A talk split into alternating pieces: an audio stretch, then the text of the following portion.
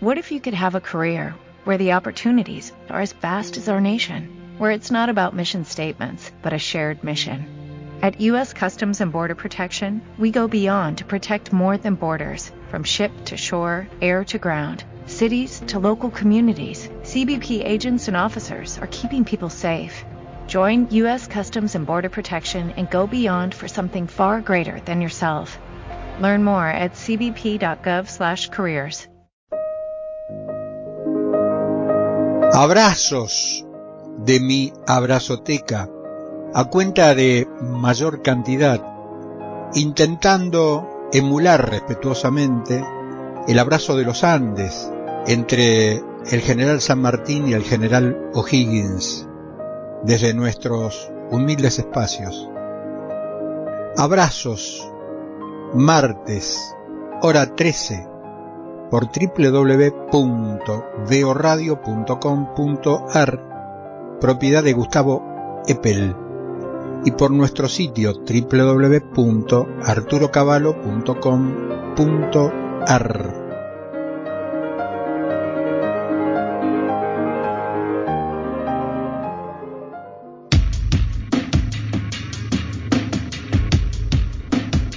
Veo Radio pertenece al grupo Sentidos que en estas horas cumple siete años circulando por las redes sociales sentidos.com.ar donde también estamos los eh, días de sábados y domingos con dos títulos nuestros de nuestra producción La alegoría de la caverna sábados y domingos a la hora 14 con Lilian Galloso y sábados y domingos a la hora 11 con por más educación con Patricia Cariglino. Estamos de lunes a viernes a la hora 1 del mediodía, a la hora 13, por Sentidos, en su séptimo año de circulación en las redes sociales, cuando mañana, tarde y noche tiene un poco más de años, porque empezamos en febrero de 1984, buscando las coincidencias y contrastes.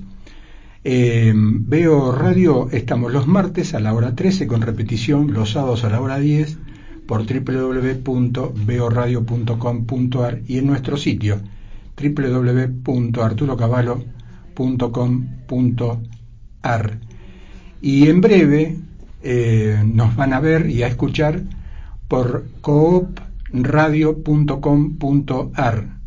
Mientras tanto es un portal de noticias dedicado al cooperativismo y a las mutuales que invitamos a que se sumen ya son miles lo que nos están leyendo y escuchando, también aportando nuestros eh, videos de programas. En el abrazo de hoy es un abrazo simultáneo con varias cosas, con historias de la Pampa.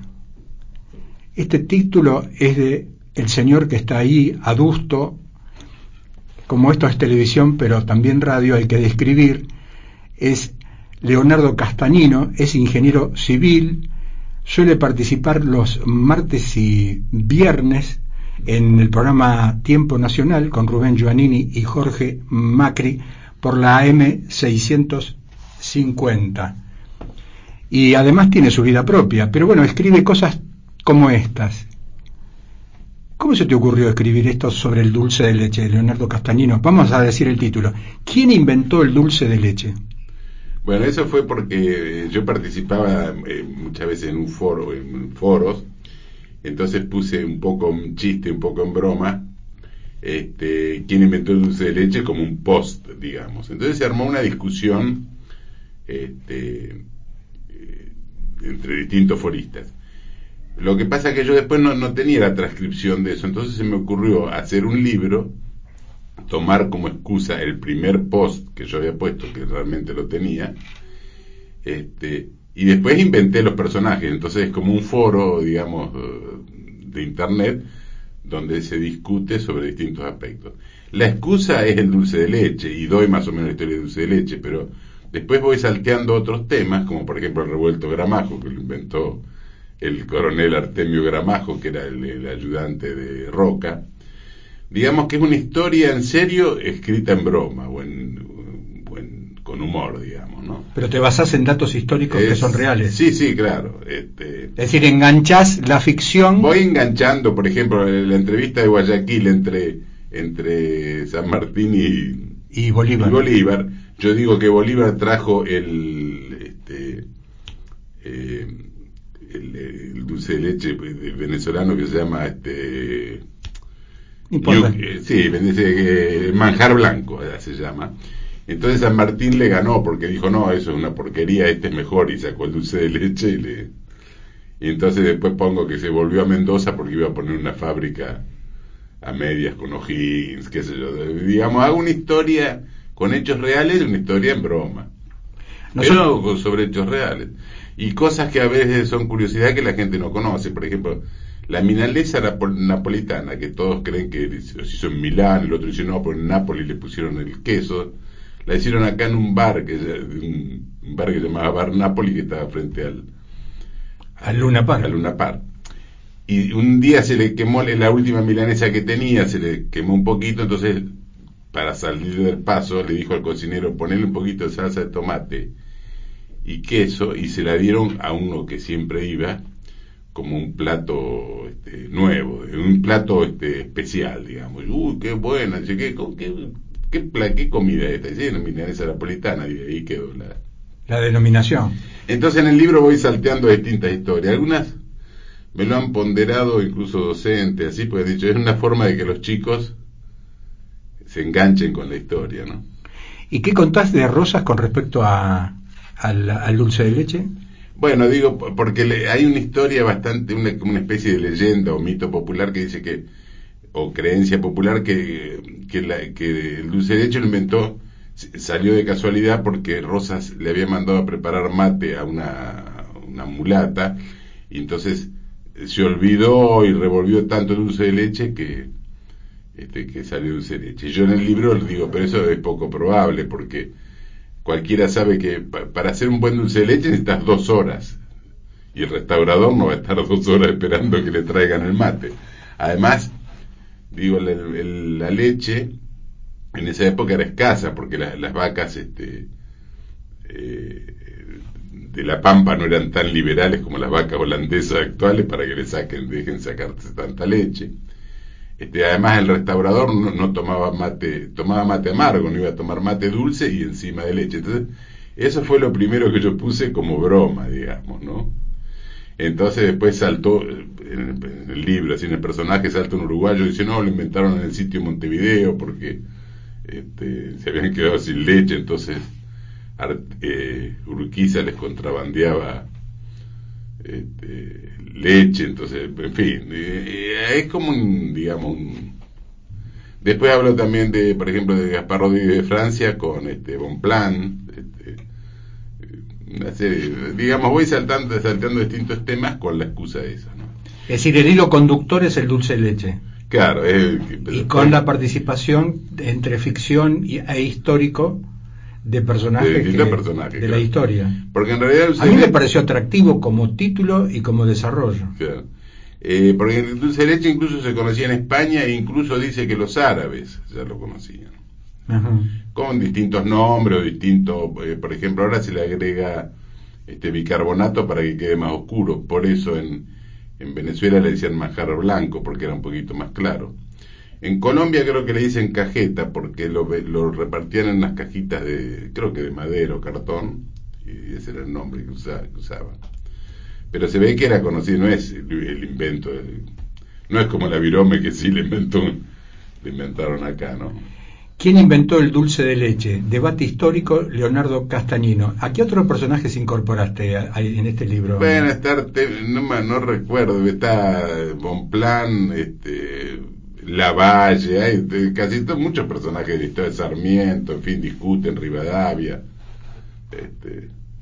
Cuando recién mencionaste a San Martín y O'Higgins, el título de este programa es Abrazos, mañana, tarde y noche, uniendo nuestro programa desde febrero de 1984 con esto de el abrazo que siempre hacemos y recalcamos. Eh, vos frecuentás lo histórico y acá mostramos en pantalla también otro libro ¿Qué es este libro? Explícalo. Bueno, ese libro es porque yo tengo una página de internet que se llama lagaceta.com.ar con Z. Repetilo. Lagaceta.com.ar con, si no, con Z. con Z. Y si no, puede ser lagacetafederal.com.ar, entra al mismo, está dirigida al mismo. Y tenés tu propio Facebook, Leonardo Castañino. Sí, y de ahí hay un grupo incluso que de discusión.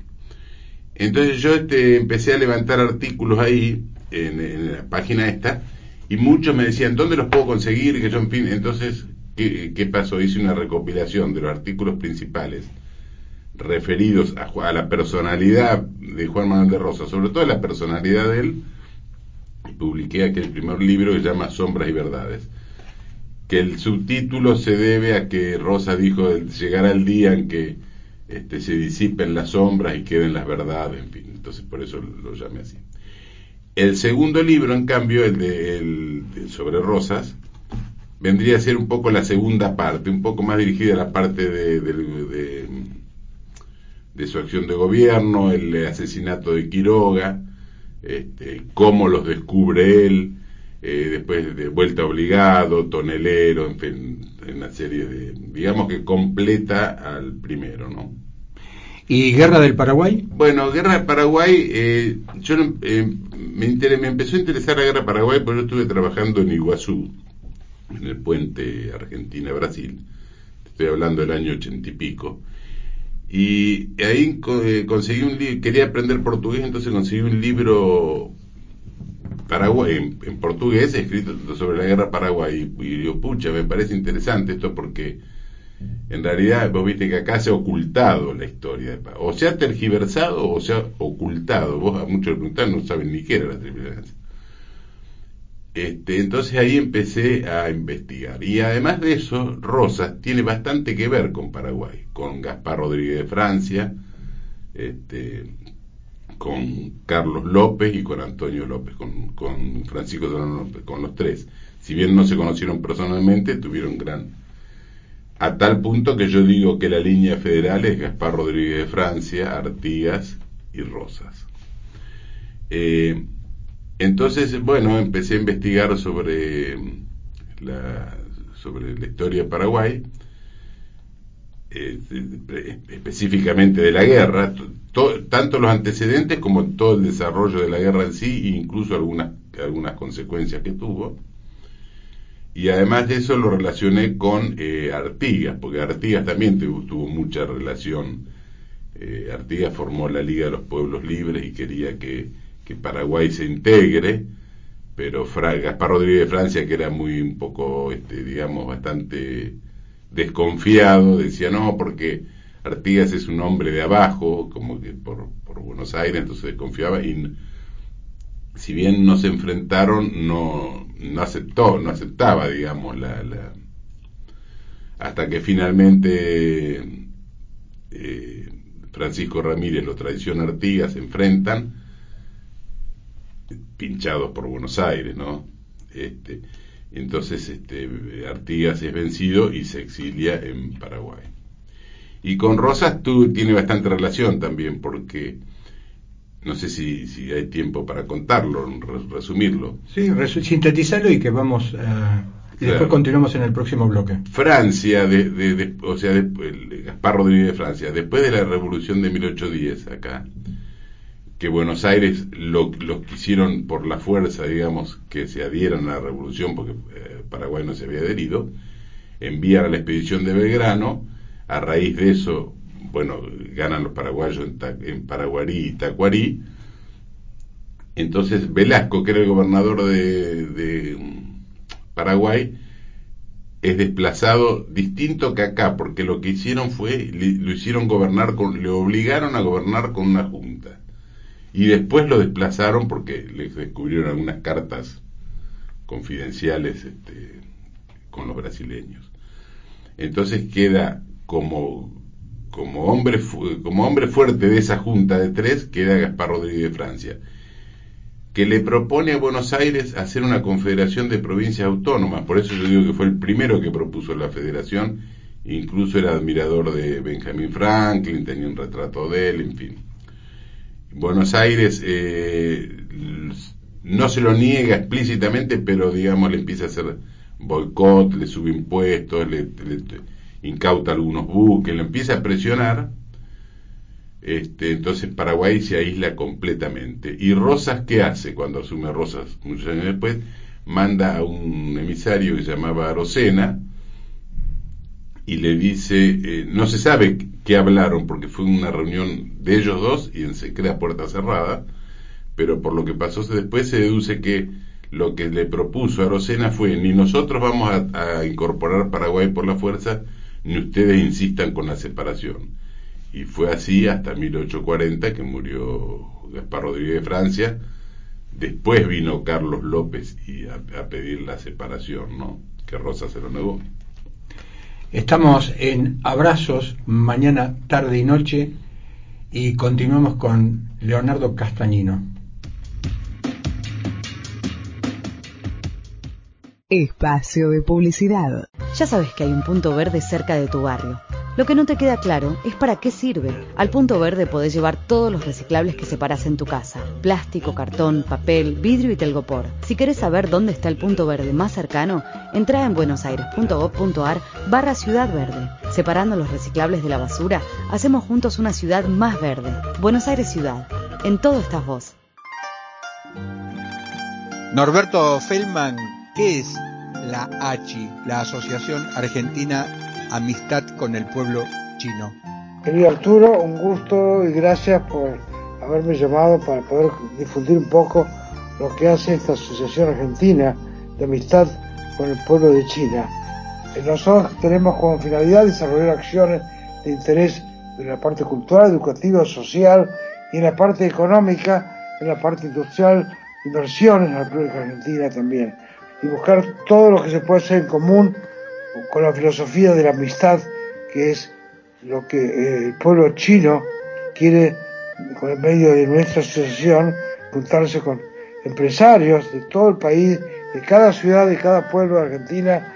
Yo creo que estamos en el mejor momento para poder realizar tareas en conjunto entre la sociedad y empresarios argentinos con chinos o universidades, actividades culturales, etcétera. Nuestra página www.aachi.com.ar. Estamos en facebook.com barra China.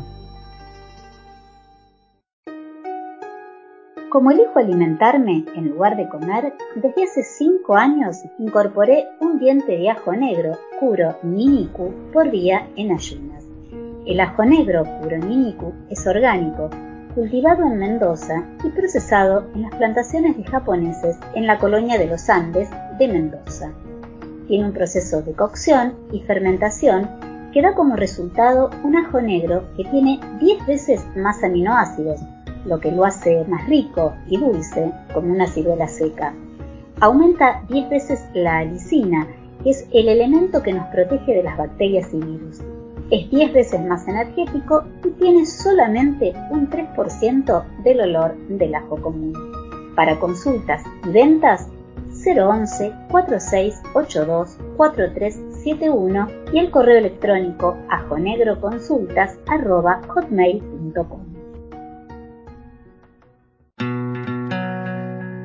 Desde hace cinco años hacemos coincidencias el programa de Enrique Llamas de Madariaga y Denise Pesana, desde las 9 hasta las 11, hora argentina, por la FM Millennium de Punta del Este y por Radio Colonia de Uruguay.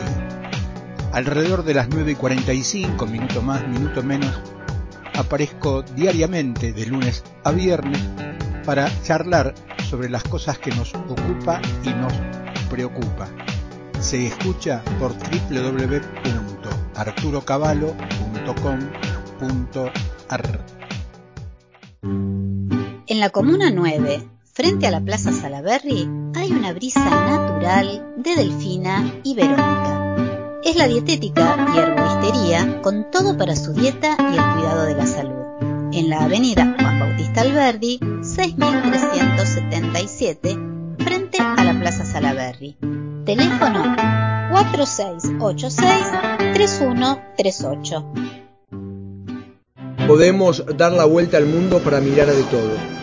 pero recién cuando abrimos nuestro corazón podemos ver lo esencial. Estás a tiempo si prestas atención a las señales de tu cuerpo. Si observas en tus manos o pies dedos blancos o azules, informate sobre una posible esclerodermia. Para más información, entra a www.esclerodermia.org.ar.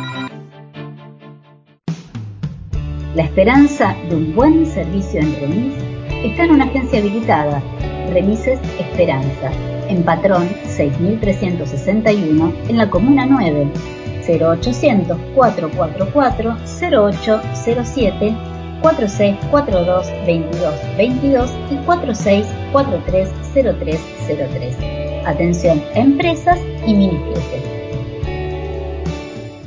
Fin de espacio publicitario.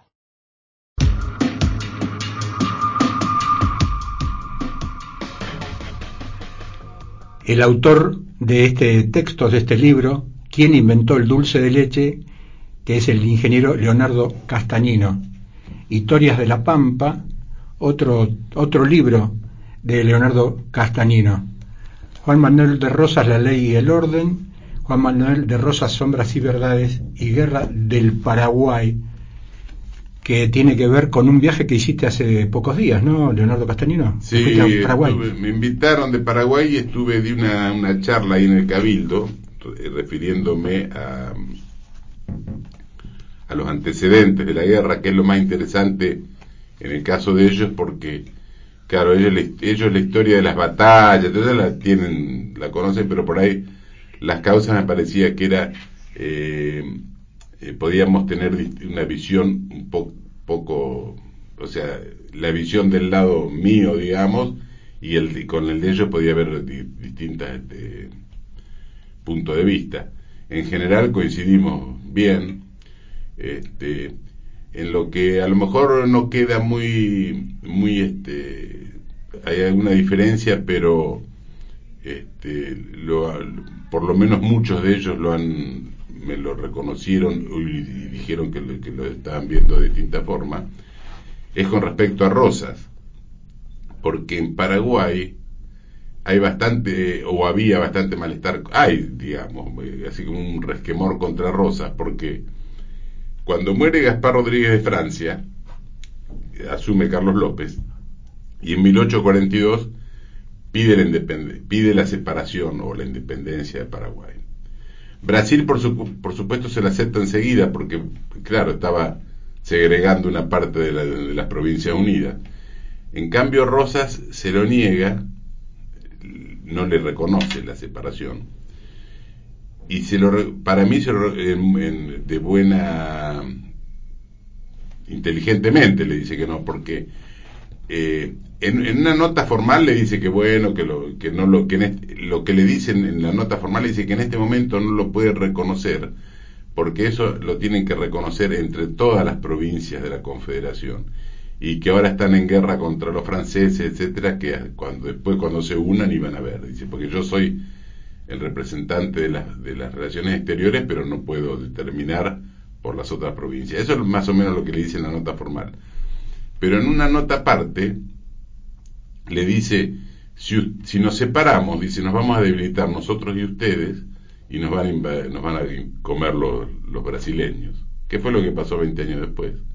Dice, incluso se le va a llenar de, logias y de extranjeros, dice, como nos pasa acá en Buenos Aires, que está lleno de, iglesias este, protestantes y de extranjeros que no se les puede decir nada porque protestan ante su gobierno y tienen más este eh, más protección que los o más derechos que los propios ciudadanos. Le dice una serie de cosas que para mí tenía razón. Eso, por eso yo, cuando di lo de las causas de Cabildo, hice también esa, esa relación.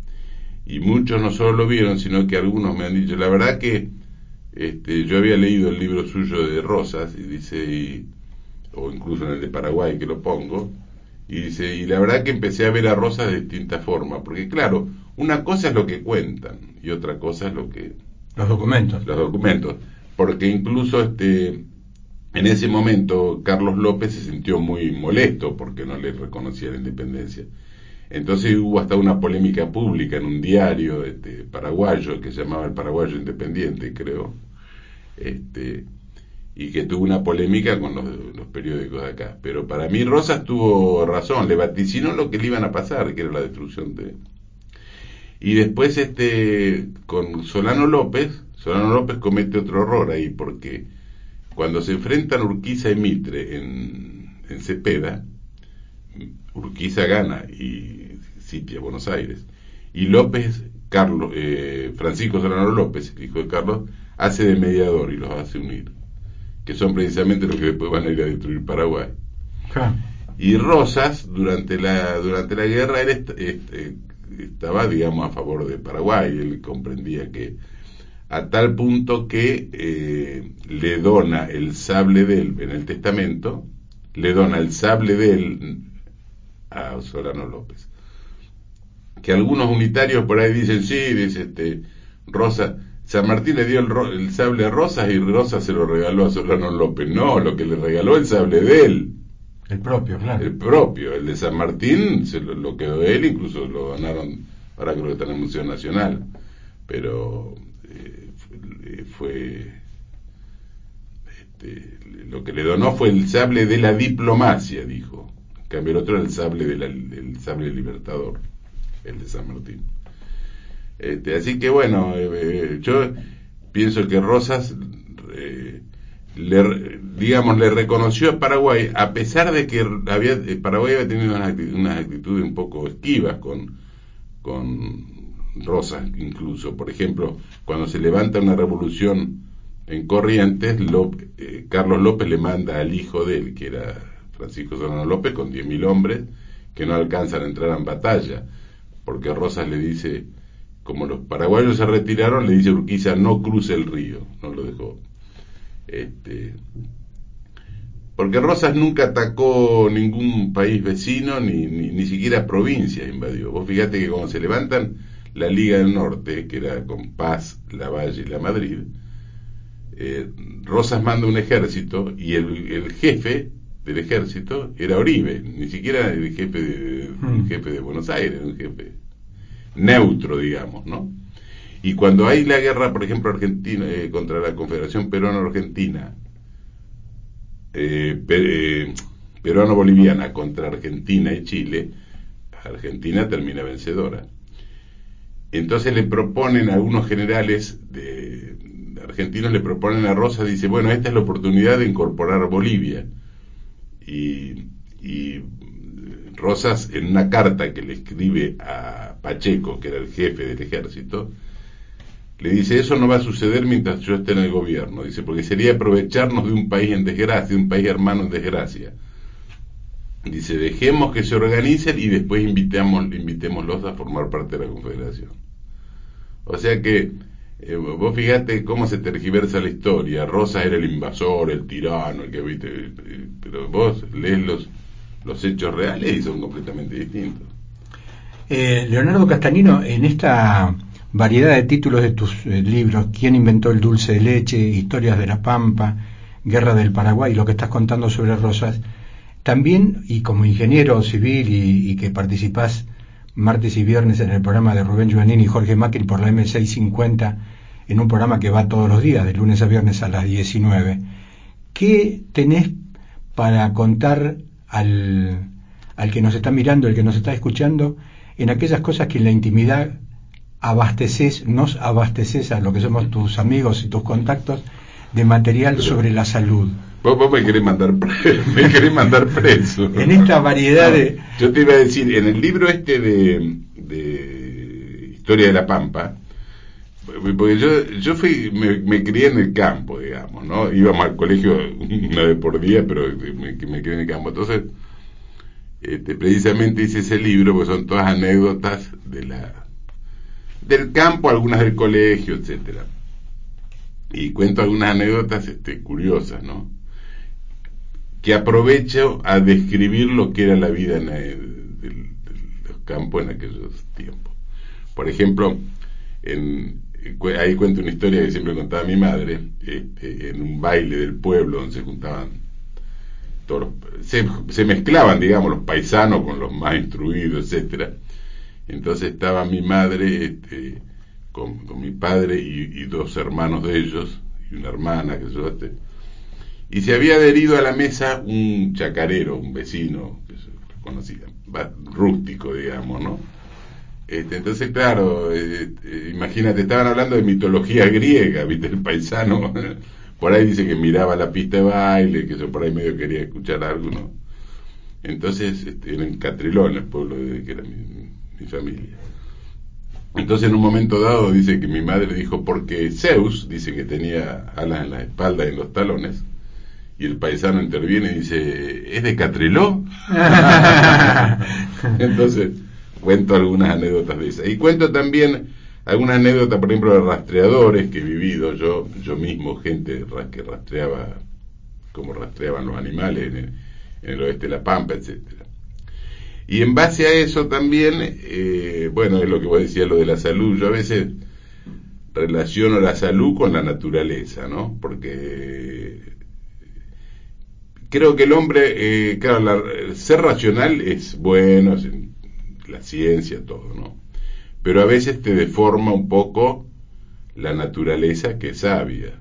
Por ahí, yo, por ejemplo, siempre observaba, eh, porque algunos me decían, che, vos no tomás líquido durante la comida. Le digo, no, le digo, mira, naturalmente ya me sale, ¿no? Eh, los animales siempre primero comen y después toman líquido. Después yo veía los animales, por ejemplo, ¿por qué comen pasto? Un perro, el perro es carnívoro, a veces, sin embargo, a veces come pasto, porque busca, instintivamente busca ciertas este, vitaminas o sustancias que le, faltan. Vos, por ejemplo, a un loro le das este, una manzana y ¿qué hace? No la pela, le come la... No, primero la, lo rompe, la rompe y le come las pepitas de la...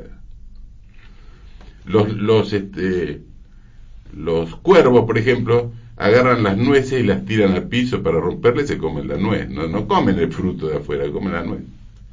Y por ejemplo, un zorro o un perro agarra una liebre y no le come el lomo y la- los cuartos, no, tampoco lo asa, ¿no? Se lo come crudo. Y le comen los intestinos. ¿Por qué le comen los intestinos? Porque en los inte- en la- toda la parte interna, porque es donde está la mayor concentración de sustancias eh, como vitaminas. Y a raíz de eso, por ejemplo, hay otro tema que es interesante, que lo, he visto incluso en Internet. Eh, por ejemplo, hay muchas enfermedades que son productos de falta de vitaminas. Por ejemplo, el escorbuto, que morían ¿viste? en los barcos. Yo, ¿Por, por qué se morían? Algunos estuvieron años y décadas buscando a ver si la bacteria, si la infección, si el agua, que hiervan el agua y no la hiervan. ¿Qué era? Falta vitamina C. ¿Y cómo se descubrió? Porque unos indios, este, no sé si fue en Estados Unidos, donde en las costas, me dijeron, no, con esto se curan y le dieron unas este, semillas o hojas de pino y comieron. Los indios no sabían ni qué tenía, pero sabían que le, que le curaba el escorbuto, porque que es una planta muy este, eh, rica en vitamina eh, C. Entonces, después no les creyeron, en fin, pero después de varias décadas empezaron a darle limones a los marineros y listo, se acabó el escorbuto. Y por ejemplo el cáncer yo creo que tiene bastante que ver también con la vitamina B17. Por ejemplo hay una, tribu de, de una etnia de Pakistán o Himalaya por ahí que además de ser muy longevos no han este, nunca dice que no se conoce prácticamente o no se conoce ninguno gente que haya tenido este eh, cáncer y vos fijate qué, qué notable que la dieta de los de los de esta, de esta etnia son, son los carozos de las pepitas de Damasco, que en España, ¿cómo es que le dicen? este Bueno, tienen otro nombre, ¿no? acá le decimos pepita de Damasco, allá es este, alba- albaricoque. Y que incluso lo usan como moneda, porque no tienen moneda, entonces eh, como si, se ve que- Intercambio. intercambio, lo us- usan las semillas de albaricoque y además las consumen. Y es la, es la, la pepita que más vitamina B17 tiene. Y la, la semilla de manzana también, por eso el loro se la comen, no porque por gusto, ¿no? Estas clases que tienen que ver con la historia de campo en Catriló, en su libro Historia de Campo, de Historias de La Pampa, de Leonardo Castañino, y la continuamos en, después del recorrido publicitario. Espacio de publicidad. Ya sabes que hay un punto verde cerca de tu barrio. Lo que no te queda claro es para qué sirve. Al punto verde podés llevar todos los reciclables que separas en tu casa. Plástico, cartón, papel, vidrio y telgopor. Si querés saber dónde está el punto verde más cercano, entra en buenosaires.gov.ar barra Ciudad Verde. Separando los reciclables de la basura, hacemos juntos una ciudad más verde. Buenos Aires Ciudad. En todo estás vos. Norberto Feldman, ¿qué es la ACHI, la Asociación Argentina Amistad con el Pueblo Chino? Querido Arturo, un gusto y gracias por haberme llamado para poder difundir un poco lo que hace esta Asociación Argentina de Amistad con el Pueblo de China. Nosotros tenemos como finalidad desarrollar acciones de interés en la parte cultural, educativa, social y en la parte económica, en la parte industrial, inversiones en la República Argentina también. Y buscar todo lo que se puede hacer en común con la filosofía de la amistad, que es lo que eh, el pueblo chino quiere, con el medio de nuestra asociación, juntarse con empresarios de todo el país, de cada ciudad, de cada pueblo de Argentina. Yo creo que estamos en el mejor momento para poder realizar tareas en conjunto entre la sociedad y empresarios argentinos con chinos o universidades, actividades culturales, etc. Nuestra página www.aachi.com.ar Estamos en facebook.com barra China. Como elijo alimentarme en lugar de comer, desde hace 5 años incorporé un diente de ajo negro, Kuro Niniku, por día en ayunas. El ajo negro Kuro Niniku es orgánico, cultivado en Mendoza y procesado en las plantaciones de japoneses en la colonia de los Andes de Mendoza. Tiene un proceso de cocción y fermentación que da como resultado un ajo negro que tiene 10 veces más aminoácidos, lo que lo hace más rico y dulce como una ciruela seca. Aumenta 10 veces la alicina, que es el elemento que nos protege de las bacterias y virus. Es 10 veces más energético y tiene solamente un 3% del olor del ajo común. Para consultas y ventas, 011 4682 4371 y el correo electrónico ajonegroconsultas@hotmail.com. Desde hace cinco años hacemos coincidencias, el programa de Enrique Llamas de Madariaga y Denise Pesana, desde las 9 hasta las 11, hora argentina, por la FM Millennium de Punta del Este y por Radio Colonia de Uruguay. Alrededor de las 9 y 45, minuto más, minuto menos, aparezco diariamente de lunes a viernes para charlar sobre las cosas que nos ocupa y nos preocupa. Se escucha por www.arturocavalo.com.ar. En la Comuna 9, frente a la Plaza Salaberry, hay una brisa natural de Delfina y Verónica. Es la dietética y herboristería con todo para su dieta y el cuidado de la salud. En la avenida Juan Bautista Alberdi, 6377, frente a la Plaza Salaberry.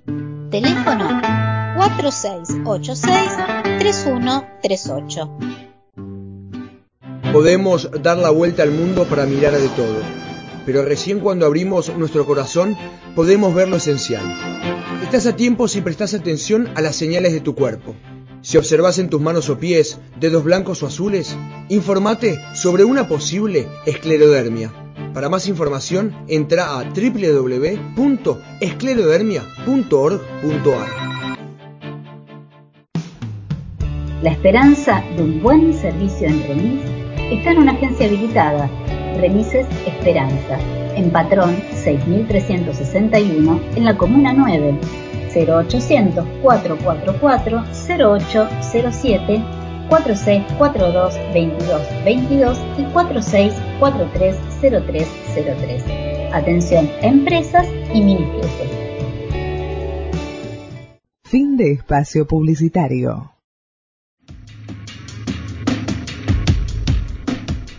Abrazos mañana, tarde y noche. Nosotros te escuchamos a vos en el 011 4 682 4371. Hay un minuto para dejar el mensaje en cualquier momento del día y cualquier día. Nosotros te leemos a vos en arturocavallo.hotmail.com todo lo que nos llega a la casilla de correo 30, sucursal Mataderos, 1440 Ciudad de Buenos Aires, y en nuestro Facebook, Arturo Caballo Biografía, Arturo Caballo Productor de Radio y TV. Este programa tiene en la producción eh, periodística a Hernán D'Angelo y nuestra ofrenda a la memoria de Florindo Galloso. Historias de la Pampa es lo que estábamos reflejando con Leonardo Castanino y cosas que tienen que ver con la salud y con la vida diaria. Decí tu, tu Facebook. Caseta. bueno, el, el, Facebook es Leonardo Castañino, eh, personal. Y después como, como grupo está la Gaceta Federal. Con Z. Con Z, sí. Que este, y, y, y, otras cosas que descubriste eh, en el en campo. Medicina. En medi y Bueno, ligado a la sí, medicina, sí. claro. Hay mu- sincer- la verdad que mucho no me gusta hablar de esto porque van a decir este es un curandero. o, un- o Total, que- sos ingeniero civil. Sí, o que cómo es este Como ciudadano tenés ejercicio ilegal de la medicina. No, yo eh, lo cuento como una cosa personal de algunas observaciones o cosas que, que he hecho e ido descubriendo. Hay muchas sobre, sobre la alimentación, hay, hay bastante para hablar, ¿no? Eh, hay otra cosa que yo incluso lo, lo descubrí a raíz de un amigo mío que empezamos a comentar, que vive en Estados Unidos, empezamos a hablar del MMS, que era que es el dióxido de cloro. Este, y bueno, me, me despertó curiosidad, empezamos a investigar, este, mi, mi hijo incluso, yo tengo un, un Juan. hijo, Juan, que estudia ingeniería industrial, este, eh, empezamos a investigar y hasta que se nos ocurrió probarlo, ¿no? Que, a ver cómo funciona. Entonces nos hicimos de los elementos, porque el, dióxido de cloro se forma así, es eh, clorito de sodio y se mezcla con un, en partes iguales, con un este, activador, que puede ser, por ejemplo, ácido cítrico, y con eso se forma dióxido de cloro, que, que es un gas. Entonces vos consumís eso y que es, después hay una cuestión eléctrica. Primero te cuento lo que me pasó. Una- yo, me comunicaba con este amigo mío en, Estados Unidos por Facebook, por mail, este, y un día me sentí resfriado, yo ya había comprado y estaba, entonces me levanté muy resfriado y le, le escribí. Le digo, che, voy a probar el, el dióxido, si, para ver si me hace bien. Y digo, si mañana, eh, no te- si mañana te contesto que no me, que, si re- no que reviví, que, re- que me resistí. Este, bueno, y tomé y se me pasó en un día, se me pasó el resfrío, una cosa increíble. Entonces yo tomé eh, tres o cuatro días más, digo, por las dudas. no me, y me ¿Cómo lo tomabas? ¿Con el reactivador que contaste? Sí, sí, con el activador después se le agrega un poco de agua y en internet hay información, ¿no? Eh, Después te cuento si querés cómo lo descubrieron. Sí, sí. Este, la cuestión que tuve algunos efectos colaterales. Por ejemplo, yo tenía, eh, siempre tenía mucho dolor de cabeza, sobre todo a la noche, y era medio adicto al, al tetralgin, que es un analgésico. Y desde ese día digo, pucha, pero no me dolió más la cabeza, veo qué casualidad. Y lo he discutido incluso con algunos médicos o estudiantes de medicina, dicen, no, que tiene que ver porque el dolor de cabeza. Bueno, si eso me cura la sinusitis, y la sinusitis es una de las causas de mi dolor de cabeza, listo, no me duele más la cabeza. Tampoco se me tapó más la nariz, etcétera. Y esto lo descubrió un, un ingeniero precisamente norteamericano, norteamericano que fue a, a- a buscar oro a- contratado a África y llevó eso para potabilizar el agua. Entonces decía, pucha, estos tenían malaria y se, se compuso, el otro tenía parásito también, entonces Aquellos que bebían esa agua. Claro, la- que le- él le ponía para potabilizar el agua y se curaban. Y según la explicación, porque eso después lo estudió este, mm, este Jim Humble, se llama el, el ingeniero, y además Andreas Kalker, que es un biólogo eh, alemán, Y después lo investigaron muchos. Y aparentemente lo, lo que explican ellos es que es una cuestión este, eléctrica, digamos, ¿no? Que la química es electricidad, los electrones, la, las cargas eléctricas. Entonces el dióxido de cloro, según explican ellos, eh, cuando encuentra una bacteria o un virus o un material extraño en el cuerpo, le cede un electrón y lo, lo, lo elimina, digamos, ¿no? Y al cederle un electrón, el dióxido de cloro se transforma en sal y agua y lo eliminas naturalmente. Eso, digamos, sería básicamente el proceso. Y dicen que no, pero yo creo que funciona. A mí por lo menos me funcionó. Inclusive tengo una experiencia porque hay un, por ejemplo, hay médicos españoles que dice, sin, sin medio, si no hay acidez eh, intercelular, no puede haber cáncer. Y eso es lo que, lo que hace el dióxido de cloro, este, saca la acidez. Con lo cual es un elemento para combatir el cáncer. Claro, porque ¿qué pasa?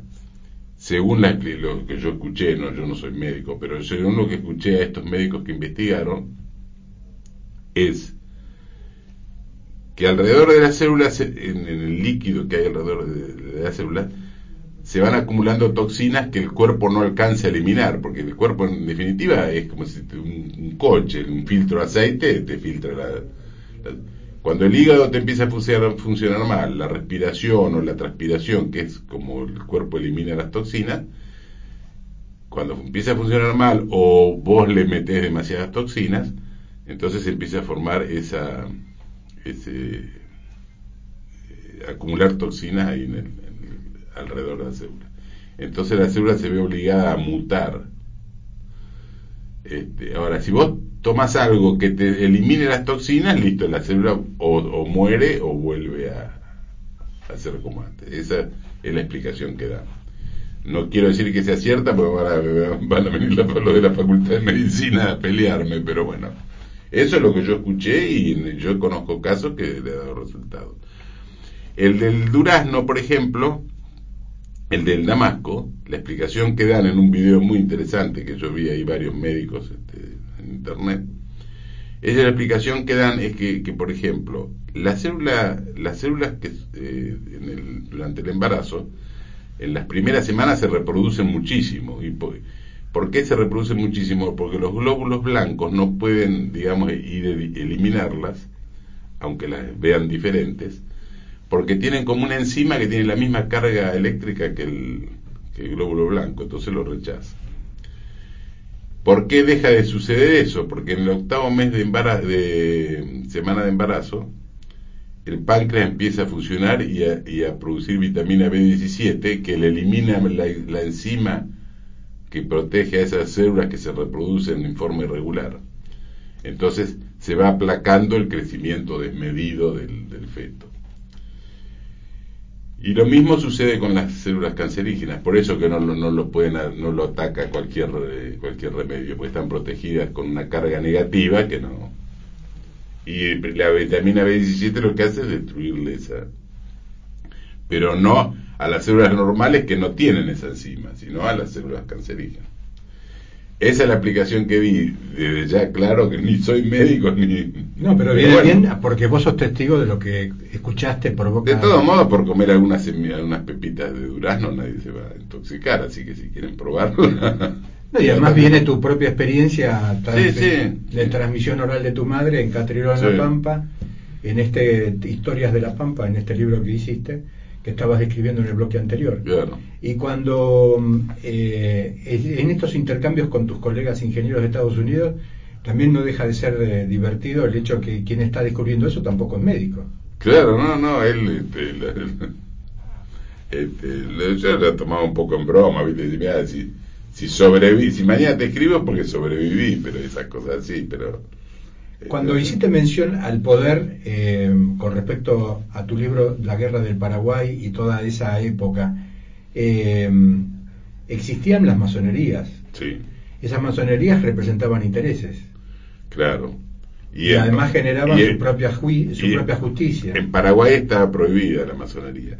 Y Paraguay además era el país más avanzado de América, porque tenía ferrocarriles, tenía este, telégrafo, fabricaban armas, municiones, tenían fabricaban incluso barcos que cruzaban el Atlántico para llevar su propio eh, por ahí compraban algún elemento como por ejemplo la caldera o algunas cosas, ¿no? Pero en general lo eran fábrica de ellos. Y estaba prohibida la masonería, la primera logia masónica se creó cuando cayó al mes de haber caído Asunción. Que fue más o menos lo que pasaba en Alemania, porque en Alemania estaba prohibida la masonería. Y además hay otra coincidencia. Este, en Alemania habían derogado el patrón oro y lo, cambiaron por el patrón trabajo. Y en, en Paraguay era el único país de América que no tenía deuda. Entonces lo querían abrir el libre comercio y eso lo, lo, lo este, confiesa el propio Mitre. Dice, no, nosotros después de la guerra, dijeron en una polémica que tuvo con Gómez, dice, nosotros no nos confundamos, dice, nosotros no fuimos a Paraguay a sacar a López, fuimos a, a, llevar el libre comercio. Incluso en una parte, también en otra parte dice, cuando nosotros nos volví, cuando vuelvan nuestros guerreros con las banderas del libre comercio, etcétera, etcétera. Incluso en una reunión de la masonería, agarrando un, instrumento masónico, dice, estaba Sarmiento presente, dice, ¿quién es Sarmiento o yo? Dice, somos somos puros, somos simples instrumentos como estos, dice, al servicio de servicio de, extranjeros, etcétera, algo, o de otros poderes, algo así, dice, ¿no?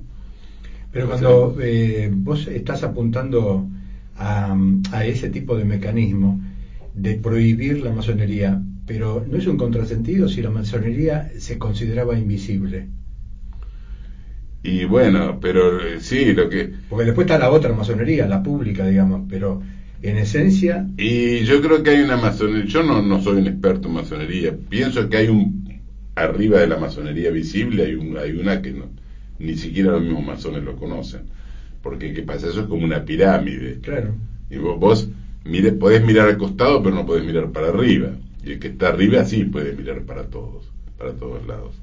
Este, y con tu antecedente del libro La Guerra del Paraguay, y que estás diciendo que en Paraguay no había masonería, ¿y el juego de la masonería en el resto de América? En esa época y, por ejemplo, en los últimos años. Bueno, yo, eh, eh, por ejemplo, bueno, hay un libro incluso de, por ejemplo, de Alcibiades Lapas, que era masón, donde lo describía todo. Y incluso se, se, hay algunas controversias, por ejemplo, con respecto a San Martín, si era masón o no. Sí, que siempre se hablaba de la logia Lautaro. Sí, que algunos creen que la, la eulogia Lautaro era la madre de San Martín, dijo uno, ¿no? Pero eh, eh, hay, hay bastante discusión, porque claro, los masones prefieren que San Martín sea masón. Claro. Sumarlo a su. Sí, claro, llevan agua a su molino. Las rosas no. y a Quiroga, por ejemplo, tampoco, que por supuesto no eran. Eh, en cambio hay muchos eh, católicos que dicen que no, que San Martín no era. Entonces hay como una discusión, que si está que si el, ataúd está fuera de los límites de la catedral, que si está inclinado, toda una serie. Yo no me puse a investigarlo, porque en definitiva si fue masón o no, qué sé yo.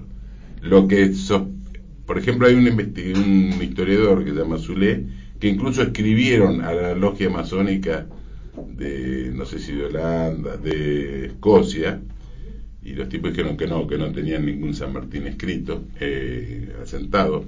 Si lo hubieran tenido, no sé si tampoco si lo hubieran dicho. si no este, formabas parte de... Eh, lo que hay algunas cosas que son medias confusas, por ejemplo, San Martín eh, estuvo se, se, reunió con los de la logia de Cádiz, después estuvo en, en Londres, estuvo con Miranda, vino con Sapiola, con Alvear, que eran todos masones reconocidos.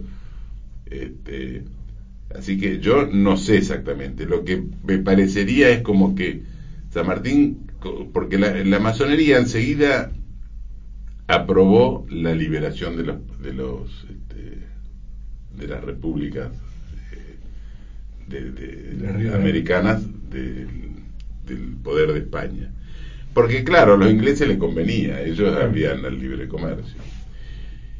Entonces, siendo, siendo una fuerza tan poderosa, San Martín creo que aprovechó eso para, para tener recursos o lo que sea. De, hecho, acá todo, estaba Pueyrredón era Amazon, eh, Sapiola, Rivadavia, este, el otro, este, alvear, en fin. Ahora después se enfrentó, se disgustó con ellos por ciertas cosas y yo creo que salió de la... De la si, si es que era masón, salió. Entonces, por eso lo, lo boicotearon tanto a San Martín, lo boicotearon durante toda la campaña de Chile. Y esto de meterte con Rosas, ¿tuviste que pagar costos en esto de humanizar a Rosas? Y bueno, lo que pasa es que hay gente, ¿sabes qué?, que discute la historia con, o quiere, quiere opinar de historia con muletilla. No, era un tirano, era esto, bueno, pero mostrame los hechos, a ver, ¿dónde, a quién? Por ejemplo, muchos se basan en Rivera Indarte. Rivera Indarte le pagaron un chelín por cada muerto que ponía en el libro ese, Tablas de Sangre, que se lo pagó la Casa Lafón, que eran ingleses de, de Montevideo, y puso 380 muertos, porque algunos incluso se los tacharon porque el tipo estaba haciendo negocio con eso. En cinco años después de San Martín, de, que sacaron a Rosas, murieron 5.000 mil fusilados hubo, y en, en, el periodo de Rosas hubo 386 en los 20 años. Ahora, ¿quién era Rivera Indarte? Vicente Fidel López, que era, es un historiador que no es precisamente federal, que había sido compañero de Rivera Indarte, compañero de colegio, este, decía, eh, si era lo peor del colegio, si se la pasaba haciendo chisme entre profesores y alumnos, dice, nosotros los corríamos a pedrada hasta el río. El mismo Vicente Fidel López lo dice. Ahora en Buenos Aires hay una casa Riverindarte, una calle Riverindarte. en la altura de Flores. Claro, hay otra que Fructuoso Rivera, otro, otro vendido.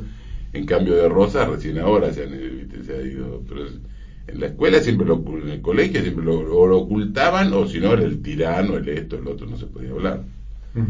este, por eso yo cuando me cayó el primer libro de Rosa en la mano, que era un adolescente, digamos, digo, pucha, esto no es lo que nos lo que nos han contado en la historia.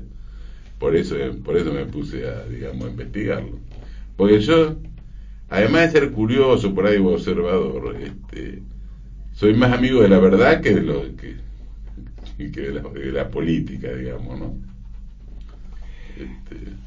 Eh, ¿Cómo se consigue estos libros? Bueno, eso me pueden escribir a mail. Este, en librerías hay en algunas librerías, por ejemplo acá en este, el, libro shop que está en, en Santa Fe y, y Purredón, sobre Santa Fe.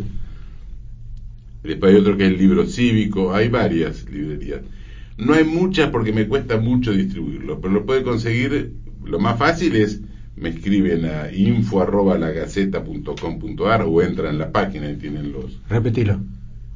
Es www.lagaceta.com.ar, la gaceta con Z. O si no, info arroba lagaceta.com.ar. ¿Quién inventó el dulce de leche? Leonardo Castañino.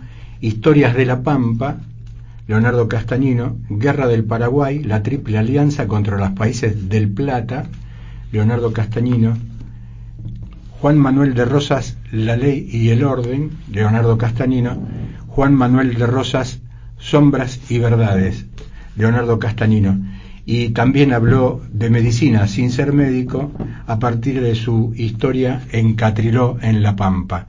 Es ingeniero civil. Leonardo Castañino está los martes y viernes en el programa de Tiempo Nacional con Jorge Macri y Rubén Giovannini por AM 650. Eh, y está el programa de lunes a viernes a las 19.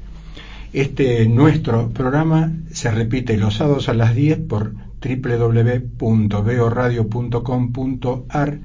Se emite de lunes a viernes a las 15 por la M690 K24 en radio, la K de Quilates, con la anuencia de Tomás Enrico, Carlos Pampillón y el aporte de eh, los operadores Sebastián y Julio en la emisora, entre otras, FM y AM de la Argentina, por Roteco Radio de Jorge Luis Castañeira.